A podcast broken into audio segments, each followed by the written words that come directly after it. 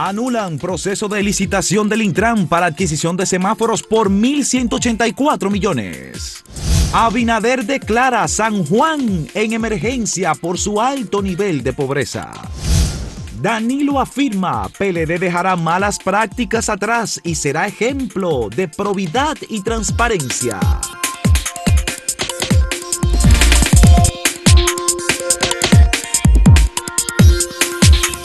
Muy optimista el expresidente de la República, Danilo Medina, quien al finalizar el noveno Congreso, José Joaquín Vido Medina, de su partido, asumió la presidencia de esa organización política por un periodo.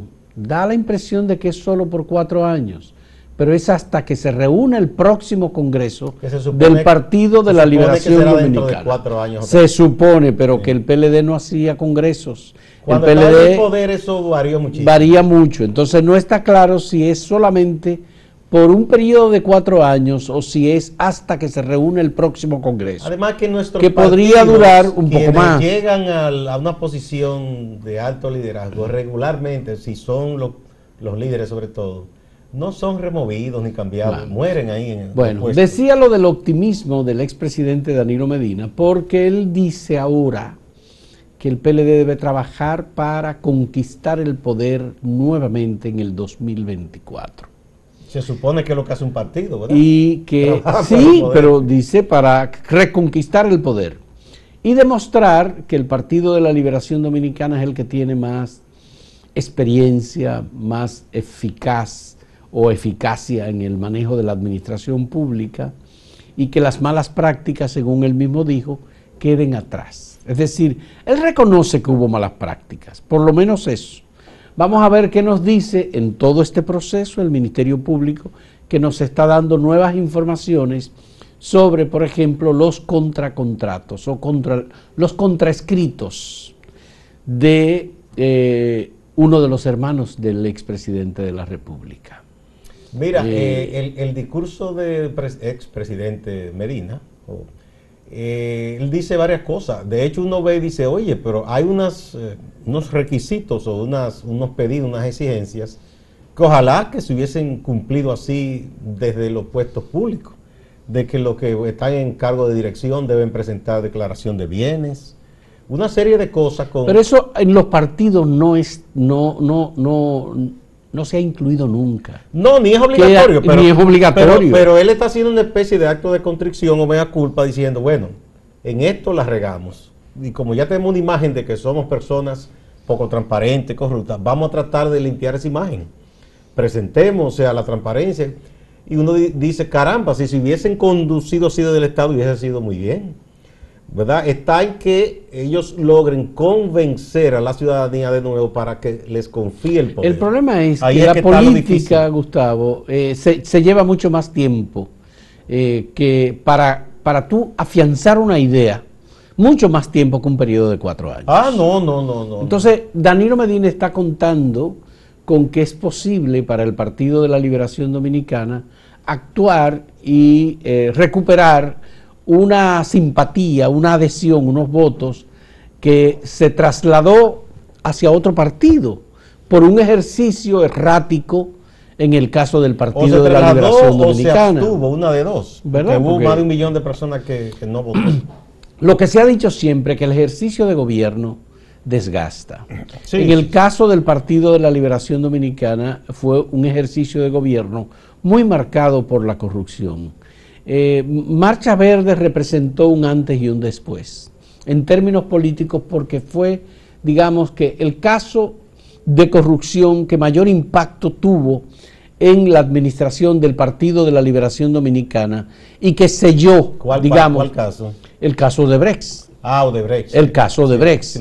Esto, hablé de Marcha Verde porque Marcha Verde asumió fundamentalmente del escándalo de, por el caso de Brex. Entonces, ese caso es imposible que se pueda, digamos, desligar del Partido de la Liberación Dominicana. Aparte de que hubo una decisión del gobierno y del partido de excluir y proteger a personas y llevar al Ministerio Público conducido para hacer unas cosas que ellos pensaron que les iban a salir mejor y que no les salieron. En la política todo el mundo apuesta a ganar, nadie apuesta a perder y siempre cree que todo es posible. Al PLD le salió bien en 2004 porque ya sabemos cómo terminó el gobierno de Hipólito con aquella crisis de los bancos y todo eso y una alta inflación y eso le ayudó a que prácticamente ellos no tuvieran que hacer nada para retornar. ¿Verdad? Todavía no se había dividido el PLD, en este caso es distinto. Tuvo un ejercicio de 16 años, ahí salieron todas las cosas que en el primer periodo de gobierno del PLD no fueron tan marcadas como la corrupción. En estos 16 años sí, la división, de ellos unos con otros se han sacado los trapos sucios, pero además yo creo que hay una cosa también que conspira contra esa posibilidad de que el PLD vuelva al poder. Han celebrado su noveno congreso y ese congreso, por lo que han dicho dirigentes, no lo digo yo ni, lo, ni nadie que esté fuera, ha sido todo menos democrático y transparente. Ahí se pasaron listas, nosotros publicamos una lista en que les repartieron a ciertos miembros del comité político, a ti te tocan tanto, y esa persona decía, el mío, para que vaya central son fulano, fulano y fulano. Además, personas de reciente ingreso al PLD, eh, porque cuentan con el apoyo del grupo del presidente Medina, los incluyeron en el comité político, mm, sin tener nada en contra, por ejemplo, Rafael Paz, ¿verdad? O el senador de Barahona, José del Castillo. Gente eh, mucho más joven que los que estaban ahí, pero no es porque sea joven, porque de hecho es bueno que haya gente joven, sino que la trayectoria política y la formación política dentro del PLD, del bochismo y eso, es gente que no la tiene. Y tú solo tienes que ver, en el caso de Rafael Paz, cuál es su pensamiento respecto a ciertos temas fundamentales. Parece una persona del Partido Reformista o del PQD y no del PLD. Bueno. Sí, por su pensamiento. Entonces, eh, dirigentes importantes han dicho, y ese es el que me va a dirigir a mí, no porque tenga nada contra él, sino que dice, oye, yo tengo una trayectoria, yo aguanté palo por este partido, yo... Bueno. Mira, lo que ha quedado en el caso del Partido de la Liberación Dominicana es que la división lo dejó convertido en un partido personalista encabezado por Danilo Medina. Danilo Medina ni siquiera se sometió a votación, fue por aclamación seleccionado presidente de ese partido. Pero es que ahí nadie salió por votación. Todos fueron listas prehechas, es lo que ¿quién, ¿quién, ¿Quién se postuló para la presidencia del partido?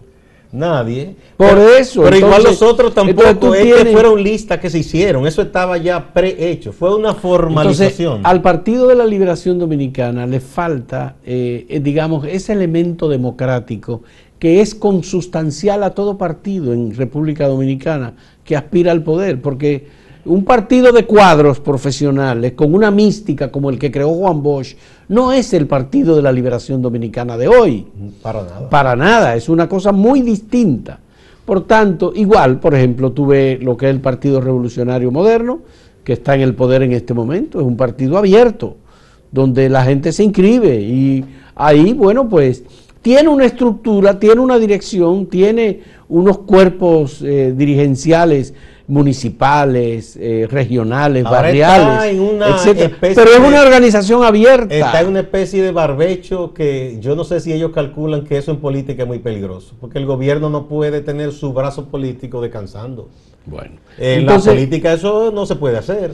Entonces, eh, el discurso, digamos, del presidente, del expresidente Danilo Medina, es un discurso eh, para tratar de animar a unas tropas que están bastante desanimadas Eso es y un poco acorraladas. Un mensaje de aliento interno. Eso es dirigido a su, a su militancia. Un, mensaje de aliento. De, sí.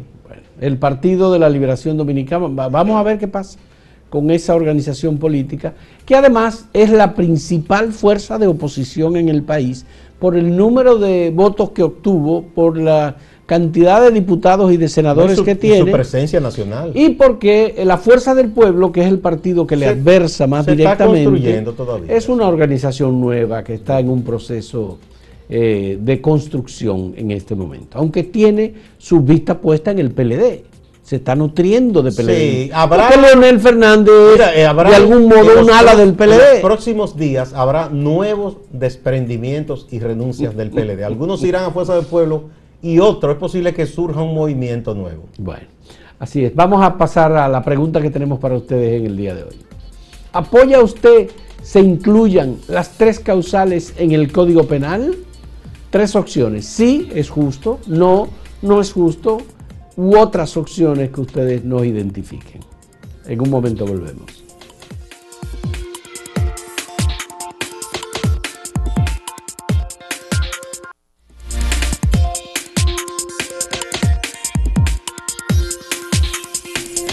Damos nuestro decidido apoyo a las personas, eh, mujeres sobre todo, pero también muchos hombres que les acompañan, están en el campamento desde hace varios días frente al Palacio Nacional en apoyo y en reclamo de que se aprueben, se incluyan y se aprueben las tres causales en el proyecto de Código Penal. Ese campamento se instaló después que la Comisión de la Cámara de Diputados en su recomendación solo incluyó una de las causales.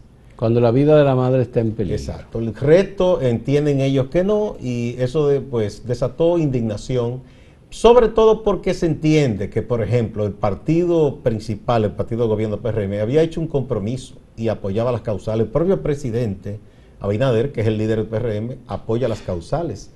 Entonces hay legisladores que han asumido otras posiciones, uno no sabe por qué. Y eh, el movimiento eh, pro derecho de las mujeres se siente eh, defraudado, se siente engañado en este aspecto y ha estado reclamando. Todavía esto no es definitivo porque la comisión hace unas sugerencias y cuando se vota en el pleno de la Cámara se puede votar como consideren los legisladores. Hay que decir, Fausto, que tanto el PRM formalmente como partido, como el PLD, que es el otro principal partido en la Cámara, están de acuerdo con las Apoyan las tres causales. Entonces, con esas dos fuerzas políticas pasarían sin inconveniente en cuanto a la Cámara de Diputados. Sí. Lo que pasa es que ha habido fuerzas conservadoras. Y algunos de Fuerza del Pueblo, incluso, que ha tomado actitud como partido más conservador, algunos están de acuerdo con las causales de Fuerza del Pueblo. Aquí la sociedad dominicana lleva más de 20 años en esta lucha y eh, tratando de que el Código Penal contenga eh, las tres causales como una reivindicación no solamente del movimiento de mujeres, Gustavo, de la sociedad, porque es una reivindicación de la sociedad dominicana, el hecho de que el país no puede, mediante ley, obligar a las mujeres a morir en condiciones de, de abuso y de soportar sobre sus cuerpos las lesiones o las secuelas que se producen como consecuencia de un incesto que se dan en la sociedad dominicana como consecuencia de eh, una violación sexual por atraco o por lo que fuere, o como consecuencia de una, un embarazo con una malformación congénita que obliga fundamentalmente a la mujer a esclavizarse definitivamente durante toda su vida. Y luego está el tema de lo que ahora se está argumentando, el estado de necesidad, cuando la vida de la madre está en peligro. Bueno, pues las tres son causales que se han utilizado universalmente prácticamente todos los países. Hay países, por supuesto, que sencillamente aceptan la, interrupción voluntaria del embarazo. En el caso de República Dominicana estamos hablando de interrupción voluntaria. Una mujer que haya sido violada o embarazada mediante un incesto, como se produce y como es frecuente escuchar en estos casos, en nuestro contexto, si desea interrumpir el embarazo, que pueda interrumpir el embarazo. Es si desea, porque en definitiva es la decisión. Por eso estamos hablando, es la decisión de la mujer. Los legisladores, particularmente diputados del Partido Revolucionario Moderno, y del Partido de la Liberación Dominicana, eh, tienen que escuchar este grito, este reclamo, esta exigencia de las mujeres, que son las que viven y sobre sus cuerpos es que están legislando unos cuantos hombres que no aceptan o que no quieren entender que es un reclamo justo y es un derecho humano elemental. El hecho de que la mujer decida que sencillamente si, el, si su embarazo lo que contiene es un producto inviable, no deben obligarla y puede interrumpirlo. Y eso no lo va a decidir solamente eh, ella, sino que después que ella lo decide, eso debe pasar a una junta médica que debe tomar la decisión en base a los exámenes y a la eh, descripción que pueda hacerse del producto que ella tiene en su vientre. O su condición de salud, mira el caso de Merancita. Bueno, o su condición de salud, porque en definitiva ciertamente es uno de los temas que está eh, tomándose en cuenta en este caso. Es una reivindicación que está siendo rechazada particularmente por sectores dentro de la Iglesia Católica y sectores dentro de eh, los grupos evangélicos. Pero mira, que los rechacen, yo entiendo la, la de las iglesias, ese es su derecho, su posición. Ahora, lo absurdo para mí es que quienes son legisladores, que no deben gobernar para su iglesia, su fe, sino en base a la ley y para toda la sociedad, asuman esas posturas, porque esto no es un Estado clerical eh, ni teológico, se supone que es laico, entiende uno, y hay libertad de credo, pero las leyes son las leyes. Las leyes no pueden basarse en un versículo bíblico para nada. Eso no, eh, eh, así no se gobierna un país. Entonces, eso sí es absurdo, porque yo entiendo a todo el que está en una iglesia, que asume el credo que quiera. Ese es su derecho, ese mm. Y para aquellos que reclaman eh, claridad sobre eh, lo dicho, por ejemplo, por los principales líderes políticos, en una reciente entrevista con el periódico El País de España, el presidente Luis Abinader dio sus declaraciones muy claramente diciendo, estoy en contra de la interrupción del embarazo, el aborto en general, pero creo que las tres causales para permitir la interrupción voluntaria del embarazo son justas y como partido la apoyamos y yo personalmente la apoyo. Entonces, igual, es la misma expresión que en el pasado había dicho también eh, Danilo Medina cuando era presidente de la República. Sí, cuando se que por cierto, la ley con unos apuntes interesantísimos, bien, eh, lo hizo Flavio Darío Espinal, muy bien. Ah, que por cierto hay que decir que Luis Abinader tiene eh, tres hijas, que Danilo Medina tiene igualmente número de hijas, también, que son mujeres que obviamente cuando tú conversas y te das cuenta y tú le haces preguntas, se va a encontrar... Muchachas jóvenes que, entienden cosas de este tiempo. Jóvenes que tienen, porque en definitiva hay alguna gente, a mí no me gusta hacer ese tipo de comparaciones, pero hay alguna gente que dice, bueno, pues señor, pero usted diputado, usted tiene hija, piénselo en el caso de que a una hija suya no debe ser así como, no debe ser así. personalizar eso no se puede hay, hay, que poner las circunstancias pero hay que poner exactamente la circunstancia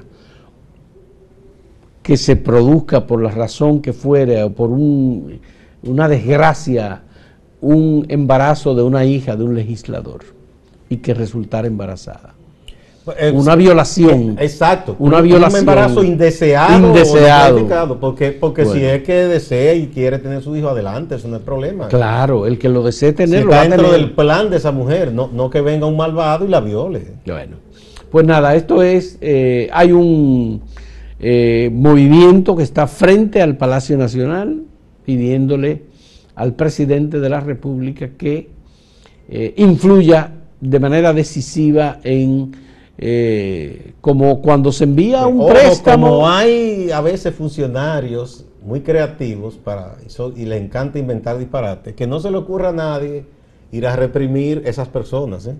Porque eso sí que no lo necesita el gobierno. No, pero eso para en absoluto. No, no, porque tú sabes, hay gente creativa.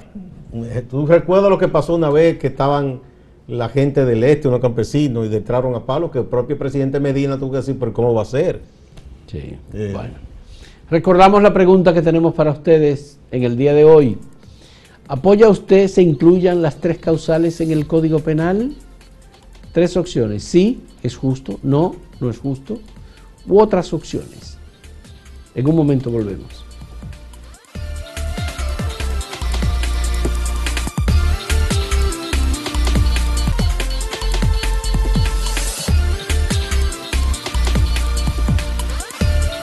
Veamos las opiniones de, ustedes a la respuesta a la pregunta que le presentamos en el día de hoy.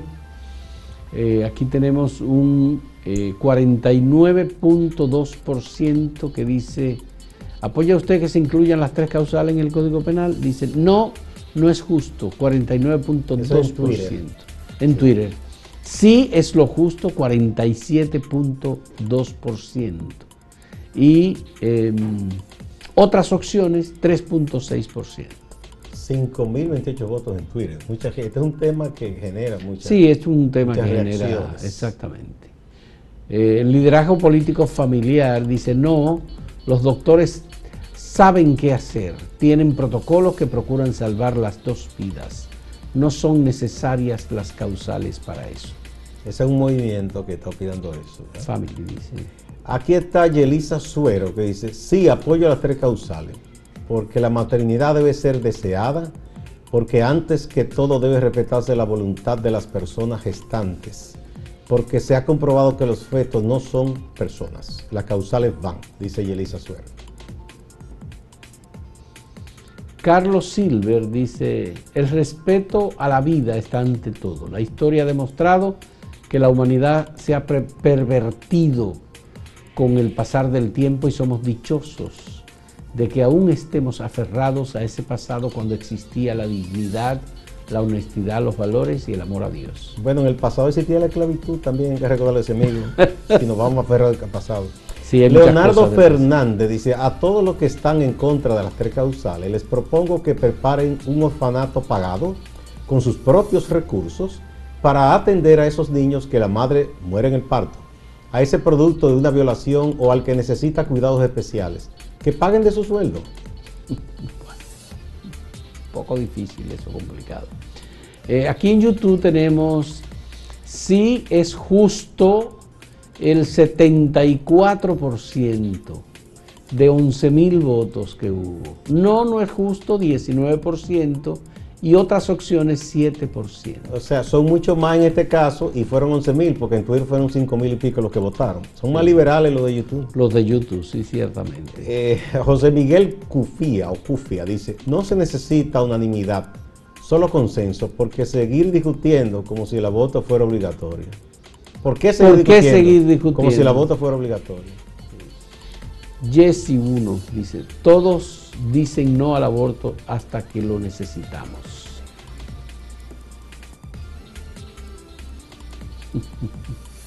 Ramón E. Chacón. Debería hacer un referéndum a toda la población para zanjar de una vez por todo este tema. Estoy seguro de que las tres causales ganarían con amplio margen, dice Ramón E. Chacón. Bien. Bueno, pues eh, estas son algunas de las respuestas. Obviamente, Gustavo, es un tema, como tú dijiste, que divide, que ha y genera eh, generado muchos debates. Pues una, una, fragmentación de la sociedad dominicana, porque eh, es un tema en el que hay una militancia muy activa especialmente de parte de los grupos. Pero mira, lo que se ha demostrado es que cuando la gente le explican, lo entiende. Baja que se, se manipula mucho. lo que dicen es que es a matar niños. Y cosas así. Vamos, se nos acabó el tiempo, Gustavo. Vamos con Máximo Laureano, nuestro compañero en Santiago, que como cada día tiene informaciones importantes desde el Cibao y desde Santiago. Adelante, Máximo. Gracias, saludos. Aquí las informaciones de este lunes Hablamos del caso del médico Lenin Quesada Fernández, imputado por dos querellas de presunta agresión sexual contra dos mujeres que habrían sido sus pacientes. Se conoció el recurso de apelación con el cual se buscaba variar la medida de prisión preventiva de tres meses que se le impuso el pasado 9 de febrero. Pero este objetivo no se logró ya que el tribunal ratificó la prisión preventiva por tres meses. Hace unos días, los abogados de las presuntas víctimas se quejaban de que se le estaba otorgando privilegios al imputado porque se iba a conocer el recurso de apelación en un tiempo menor del que establece la ley. Pero reiteramos que el tribunal ratificó la medida de prevención de tres meses. Abel Atahualpa Martínez Durán, el alcalde de Santiago ha creado mucho revuelo con un mensaje que colgó en su cuenta de Twitter. Un mensaje donde sugiere a las autoridades del gobierno central limpiar la casa, es decir, poner la casa en orden, sacar a los haitianos que según él lo califica están ilegales en el territorio nacional y que se debe hacer esto antes de abocarse a levantar un muro en la zona fronteriza. Distante, pero pendiente, actualidad y objetividad desde Santiago. Siga con la programación de Acento TV.